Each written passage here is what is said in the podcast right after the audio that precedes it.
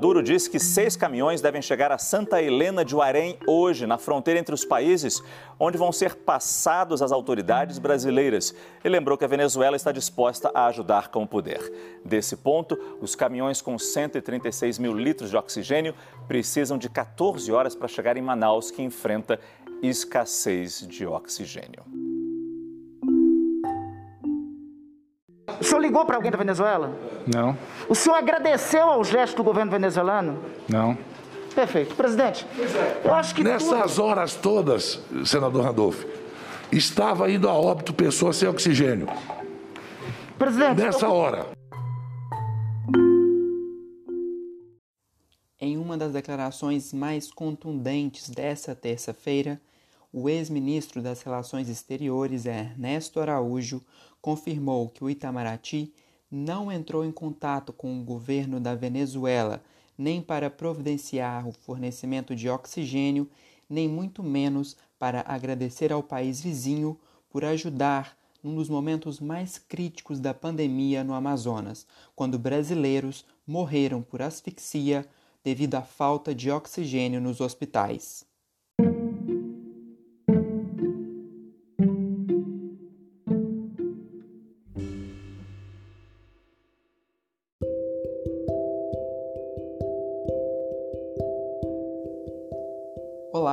Seja bem-vinda, seja bem-vindo. Eu sou Gabriel Tavares e este é o Boletim da CPI, um podcast para te atualizar sobre o que acontece na Comissão Parlamentar de Inquérito, que investiga no Senado as ações e omissões do governo federal e os repasses da União aos estados e municípios no combate da pandemia mais grave do último século. Nessa terça-feira, dia 18 de maio, como você já viu ali no início do episódio, nós tivemos o interrogatório do ex-chanceler brasileiro Ernesto Araújo. Foram vários tópicos abordados pelos senadores e aos quais o senhor Ernesto Araújo forneceu as suas respostas. Tópicos como, por exemplo, a demissão, o que levou ele a deixar o cargo, o apoio que o Itamaraty ofereceu ao Ministério da Saúde para a compra de vacinas, as críticas, mais do que já conhecidas por todos, que foram feitas tanto pelo ex-chanceler quanto por membros do governo federal à China. Obviamente, o tema da cloroquina, que tem sido recorrente nos últimos interrogatórios, que vai continuar acontecendo. O combate às fake news, houve um ponto de debate entre os senadores e o ex-chanceler a respeito de uma iniciativa que o Brasil não aderiu no combate às notícias falsas em relação à pandemia, também a crise de oxigênio em Manaus, o apoio da Venezuela, que você já viu no início do episódio, e algumas outras perguntas que foram feitas pelos senadores e que trouxeram um pouco mais de claridade a respeito de como foi é, conduzida a política externa do Brasil nesse processo de combate à pandemia. Um dos primeiros questionamentos realizados pelos senadores foi a respeito de como se deu a saída de Araújo lá do Ministério das Relações Exteriores. Ele disse que certamente não foi por conta das vacinas. E aí a gente relembra aqui que o Brasil teve uma série de dificuldades para fechar negócios com as, as produtoras de vacinas, dos imunizantes. Teve a Pfizer que não teve a sua carta respondida, teve também uh, a Coronavac, que o ministro da Saúde, o então ministro Eduardo Pazuello, foi desautorizado a comprar, e também outras negociações que perpassam um pouco a alçada do Itamaraty, porque, querendo ou não, envolve negociações com países estrangeiros, relações internacionais. Uh, e aí ele disse também que um dos principais motivos da sua saída lá do Itamaraty teria sido um alerta do presidente Bolsonaro de que algumas situações estavam dificultando a relação do governo federal com o Senado. E por isso, a pedido do presidente Bolsonaro, ele colocou o cargo à disposição. Em seguida, um outro tema que veio no debate dos senadores foi o apoio que o Itamaraty, o MRE, que é o Ministério das Relações Exteriores, forneceu para a compra de imunizantes para o Brasil. O Ernesto Araújo disse que o Ministério forneceu um apoio logístico às negociações de vacinas, mas que a principal entidade responsável por fechar esses contratos era o Ministério da Saúde. Ele também reforçou várias vezes de que as orientações técnicas, não só em relação à vacina, mas de outros assuntos relacionados à pandemia, vinham do Ministério da Saúde. Pelas é, declarações de Vossa Excelência nessa comissão, pode-se compreender que todas as ações ou omissões do Ministério de Relações Exteriores se deu por orientação técnica do Ministério da Saúde, é isso? O Ministério das Relações Exteriores sempre atuou a partir eh, de uma coordenação nessa área do, do Ministério da Saúde. Essa atitude de jogar a responsabilidade para o colo do Ministério da Saúde tem uma explicação. Ernesto Araújo tenta, obviamente, se livrar de possíveis acusações de que ele teria atrapalhado a negociação de vacinas, de que ele não teria agido da melhor forma, e com isso, o que, que acontece? A culpa, mais uma vez, recai sobre o então ministro Eduardo Pazuello, que vai ser a pessoa a depor amanhã. É um dos depoimentos mais esperados até agora. Tem muita questão que vai ser levantada. Os senadores estão munidos de muitas provas, de muitos é, áudios, de muitos testemunhos de outras pessoas que já estiveram na CPI. E por conta disso, mais uma vez, Pazuello é pressionado.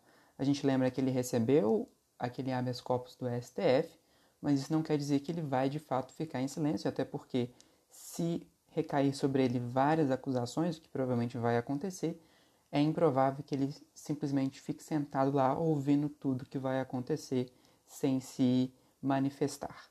Outro ponto importante é que ninguém do governo procurou Araújo para discutir a compra de vacinas da Pfizer e muito menos ele é, se direcionou ao presidente da República ou algum outro membro do governo em relação àquela carta que a gente já viu no episódio da última quinta-feira sobre a oferta da Pfizer das vacinas. A gente sabe que ela foi endereçada entre alguns é, entes do governo, o próprio presidente, o vice-presidente, o ex-ministro da Saúde Eduardo Pazuello e o embaixador do Brasil nos Estados Unidos. Ele Disse o Ernesto Araújo que entendia que, como essa carta já havia sido endereçada a essas pessoas, não cabia a ele fazer é, considerações acerca disso.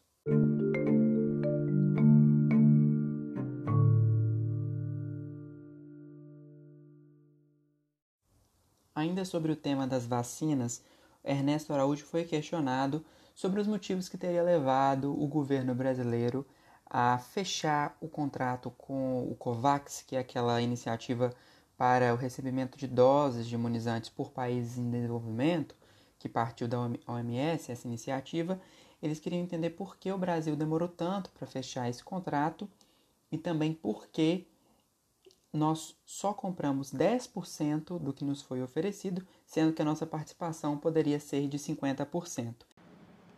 A escolha pelo percentual de vacinas da COVAX se deu por orientação técnica do Ministério da Saúde. Sim. Ele disse que também foi uma decisão do Ministério da Saúde e que ele não teve eh, conhecimento das razões técnicas para essa decisão. E vale lembrar que o Brasil poderia ter fechado esse contrato lá em junho e recebido mais doses. Obviamente não chegariam em junho, até porque não havia vacinas naquele momento. Mas com certeza essas doses teriam colaborado uh, com a nossa imunização nesse momento. É bem provável que nós teríamos recebido mais vacinas do COVAX nesse momento se tivéssemos comprado um percentual maior. O senhor foi demandado em algum momento pelo senhor presidente da República para alguma ação ou omissão específica no combate à pandemia? Não, nunca foi demandado pelo presidente da República, exceto numa ocasião, eh, no momento em que se noticiou que haveria atraso de alguns dias na remessa das primeiras vacinas da Índia. O presidente me ligou especificamente sobre isso, uh, perguntando como estava a situação, e eu uh, relatei. O senhor nunca recebeu nenhum tipo de solicitação para acelerar contatos com fornecedores ou para escolher fornecedores de vacinas ou de insumos por Não. parte do presidente da República? Não. Um ponto de grande embate entre os senadores e Ernesto Araújo foi quando o ex-chanceler disse que nunca tinha promovido qualquer atrito com a China, seja antes ou durante a pandemia. Essa declaração foi muito contestada logo de cara, principalmente também pelo presidente da CPI, Omar Aziz, porque a gente tem um histórico de manifestações de Ernesto Araújo no sentido contrário. Em um artigo que ele publicou em abril de 2020, ele cita o termo comunavírus, que seria uma alusão, obviamente, ao coronavírus. Ele até se justificou dizendo que dentro do artigo ele usava essa palavra num outro contexto, que não era uma espécie de jogar para a China a culpa pelo surgimento desse novo coronavírus, mas a desculpa não colou entre os senadores. Ele foi repreendido pelo presidente Omar Aziz, que chegou a dizer que ele estava mentindo lá. O senador Omar Aziz chegou até a dizer sobre um bate-boca que ocorreu com o embaixador chinês. O Ernesto Araújo também discutiu em algumas vezes pelo Twitter falando sobre a questão da China. Enfim, há uma série de históricos que não só o ex-ministro, mas outros membros do governo protagonizaram situações fechatórias e desnecessárias, ainda mais considerando que a China é um dos nossos principais parceiros, tanto comerciais e nesse momento de pandemia, ainda mais um parceiro de fornecimento de insumos, tanto para hospitais, para aplicação de vacinas, quanto do próprio IFA, que é o ingrediente farmacêutico ativo para a produção das vacinas que nós estamos dependendo nesse momento, por exemplo, para retomar a produção tanto no Butantan quanto na Fiocruz. E para finalizar essa parte sobre as críticas e ataques à China, vale a gente ressaltar aqui que um pouco mais tarde ele foi questionado pelo senador Humberto Costa, do PT, se houve um pedido do Brasil para que houvesse uma substituição do embaixador chinês aqui no Brasil.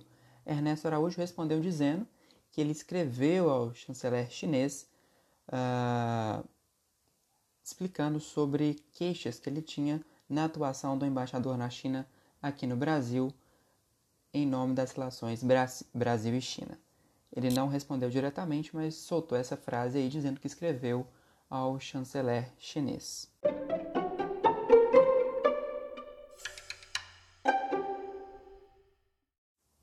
A gente passa agora para um outro tópico que, como eu disse agora há pouco, também vem sendo bastante debatido lá no Senado, que é a cloroquina. Como se deu o processo de recebimento da cloroquina pelo Brasil vindo do exterior? E aí ele foi questionado sobre como o Ministério viabilizou essa busca de cloroquina lá nos Estados Unidos. Ele informou que esse pedido ao Itamaraty partiu do próprio presidente Bolsonaro. Ele foi a pessoa responsável por solicitar que esse contato entre o Brasil e os Estados Unidos fosse viabilizado para trazer a cloroquina aqui para o nosso país. Vale lembrar mais uma vez que a cloroquina não tem eficiência comprovada contra a Covid-19. Inclusive, a Conitec, que foi tão mencionada pelo ministro Marcelo Queiroga da Saúde no seu interrogatório, divulgou ontem um relatório no qual não aconselha o uso desses medicamentos de outros que vêm sendo defendidos aí para o uso nessa pandemia contra o Covid-19. E olha, se você faz parte de algum grupo de WhatsApp, se você utiliza alguma rede social como o Facebook, o Twitter, ou se mesmo assiste um vídeo no YouTube, com certeza já se deparou com algum tipo de fake news nesses ambientes. E aí, à luz dessa observação que eu faço para você e tenho certeza que você me entende, uh, o Ernesto Araújo foi questionado sobre os motivos pelos quais o Brasil se recusou a participar de uma iniciativa da ONU que buscava dar uma ação mais direta no trabalho de combate, de disseminação às fake news no contexto da pandemia. ele foi perguntado se havia algum embasamento técnico, se alguém havia dado uma orientação para que o Itamaraty não selasse esse acordo, e Ernesto Araújo respondeu que essa decisão veio dele próprio, porque, segundo ele, havia um entendimento de que essas iniciativas de combate às fake news poderia cercear algum direito de liberdade de expressão ou ser contra alguma lei brasileira.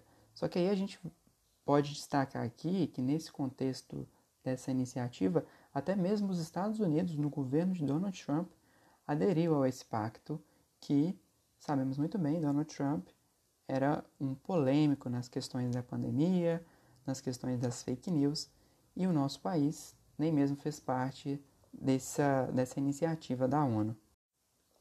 Voltando agora ao tema que abriu esse episódio de hoje, a gente fala da crise de oxigênio no Amazonas.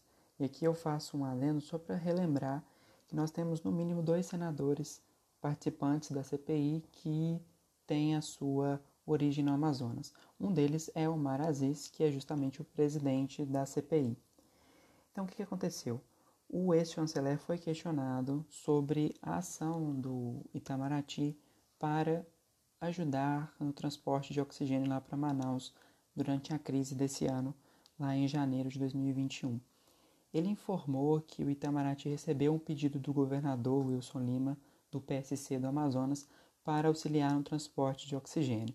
Só que aí o que aconteceu? O Ministério solicitou algumas informações técnicas para viabilizar o transporte, como por exemplo, uh, quais eram as necessidades do, do avião para comportar aqueles cilindros de oxigênio. Só que esse retorno de informações não chegou, ou seja, o governo estadual do Amazonas não forneceu os dados para que esse transporte de oxigênio, oxigênio por avião pudesse acontecer. Mais tarde, ele foi questionado também sobre o motivo pelos quais a Venezuela transportou o oxigênio de caminhão por via terrestre e não por avião. E aqui a gente, obviamente, tem uma noção disso, o transporte aéreo é muito mais rápido do que um transporte terrestre. Numa situação em que tem pessoas morrendo por asfixia, qualquer tempo a mais que você ganhe para aquele oxigênio chegar mais rápido, mais vidas poderiam ter sido salvas, o que não aconteceu. E aí eu volto no que eu falei agora há pouco. O presidente da CPI, Omar Aziz, é do Amazonas, então ele leva esse assunto muito a sério ele questionou o ex-ministro justamente sobre isso. Ele fez essa menção sobre as vidas que poderiam ter sido salvas e que não foram porque o governo não teve uma ação mais proativa, mais rápida, mais eficiente, mais atenciosa com essas pessoas durante essa crise terrível lá no Amazonas não dá para finalizar esse episódio sem falar do discurso da senadora Cátia Abreu. Para quem não sabe, Cátia Abreu e Ernesto Araújo tiveram um embate alguns dias antes dele deixar o Ministério das Relações Exteriores, porque, segundo o então ministro, a senadora teria feito um lobby em favor do 5G da China junto ao ministro. Ela teria dito que se ele fizesse uma sinalização à China, ele seria o rei do Senado. Foi alguma coisa nesse tipo. Depois disso, essa declaração veio a público. Ernesto Araújo disse que a senadora fez essas afirmações, o que a senadora nega, e por conta disso gerou-se um clima muito negativo entre os dois, de extremo embate. E hoje foi uma oportunidade da senadora fazer uma espécie de vingança, digamos assim, ao ex-ministro. Ela fez um discurso muito longo, excedeu os 15 minutos que cada senador tinha, e nesse discurso ela fez algumas acusações bem fortes contra o ex-chanceler. Ela o chamou, por exemplo, de negacionista compulsivo e omisso, disse que ele tinha uma memória seletiva e de que ele só relembrava daquilo que era importante para o seu discurso, mas que se esqueceu, por exemplo, de ataques que ele fazia à China e que esse posicionamento de uma figura tão importante, que é um diplomata brasileiro, o líder do Itamaraty, causava um isolamento e uma irrelevância do Brasil frente a outras nações.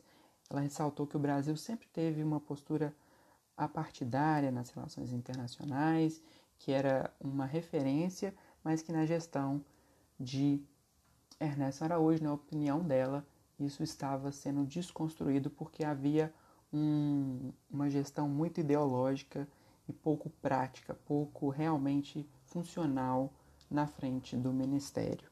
O senhor deve desculpas ao país. O senhor é um negacionista compulsivo, omisso. O senhor no MRE foi uma bússola que nos direcionou para o caos, para um iceberg, para o naufrágio. Bússola que nos levou para o naufrágio da política internacional, da política externa brasileira. Foi isso que o senhor fez. Isso é voz unânime dos seus colegas no mundo inteiro. O alívio que tiveram quando Vossa Senhoria de lá saiu. Presidente, só, Porque o senhor só um colocou... presidente. O tempo é livre agora, já passou já mais de Porque o senhor minutos. passou, porque o senhor não só não colocou o Brasil como párea, porque párea ainda tem uma classificação. O senhor está gostando da minha fala?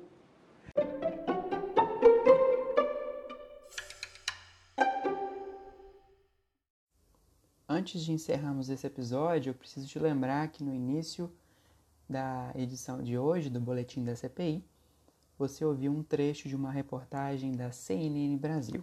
Os créditos, portanto, vão para eles.